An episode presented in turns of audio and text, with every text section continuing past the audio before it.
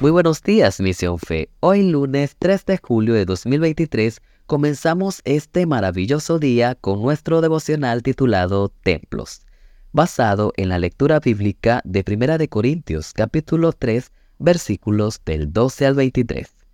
En los versículos anteriores, Pablo nos hace referencia a la madurez espiritual de los creyentes, haciendo énfasis en que debían cimentarse en Jesucristo, quien es el fundamento. En los versículos que hemos leído el día de hoy, nos refieren que las obras que se construyan sobre éste serán probadas con fuego, y si éstas no se destruyen, se obtendrá un galardón, es decir, que se puede construir indignamente sobre el fundamento.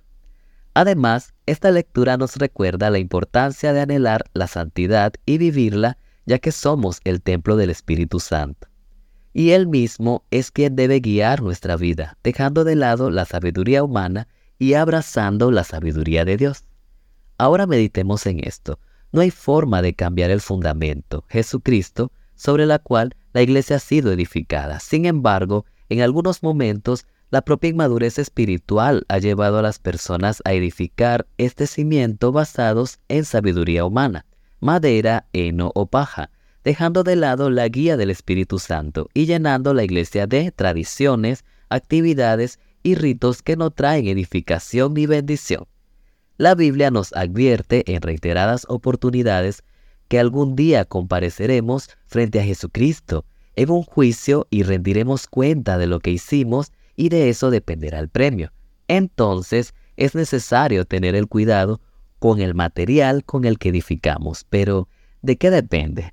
Pablo nos habla de la edificación no solo de la iglesia, sino también de nosotros que somos el templo del Espíritu Santo.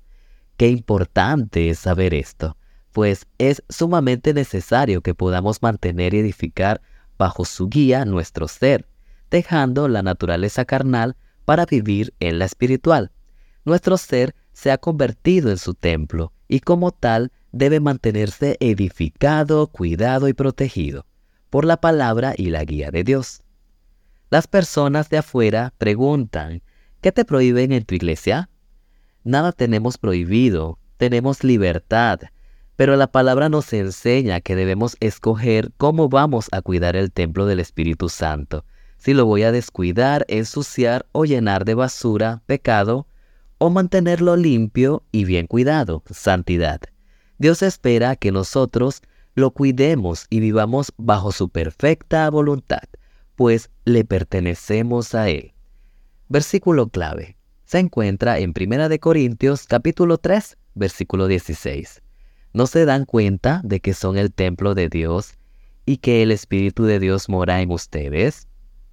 Recuerda, el devocional en audio no reemplaza tu lectura bíblica diaria. Muchas bendiciones para todos.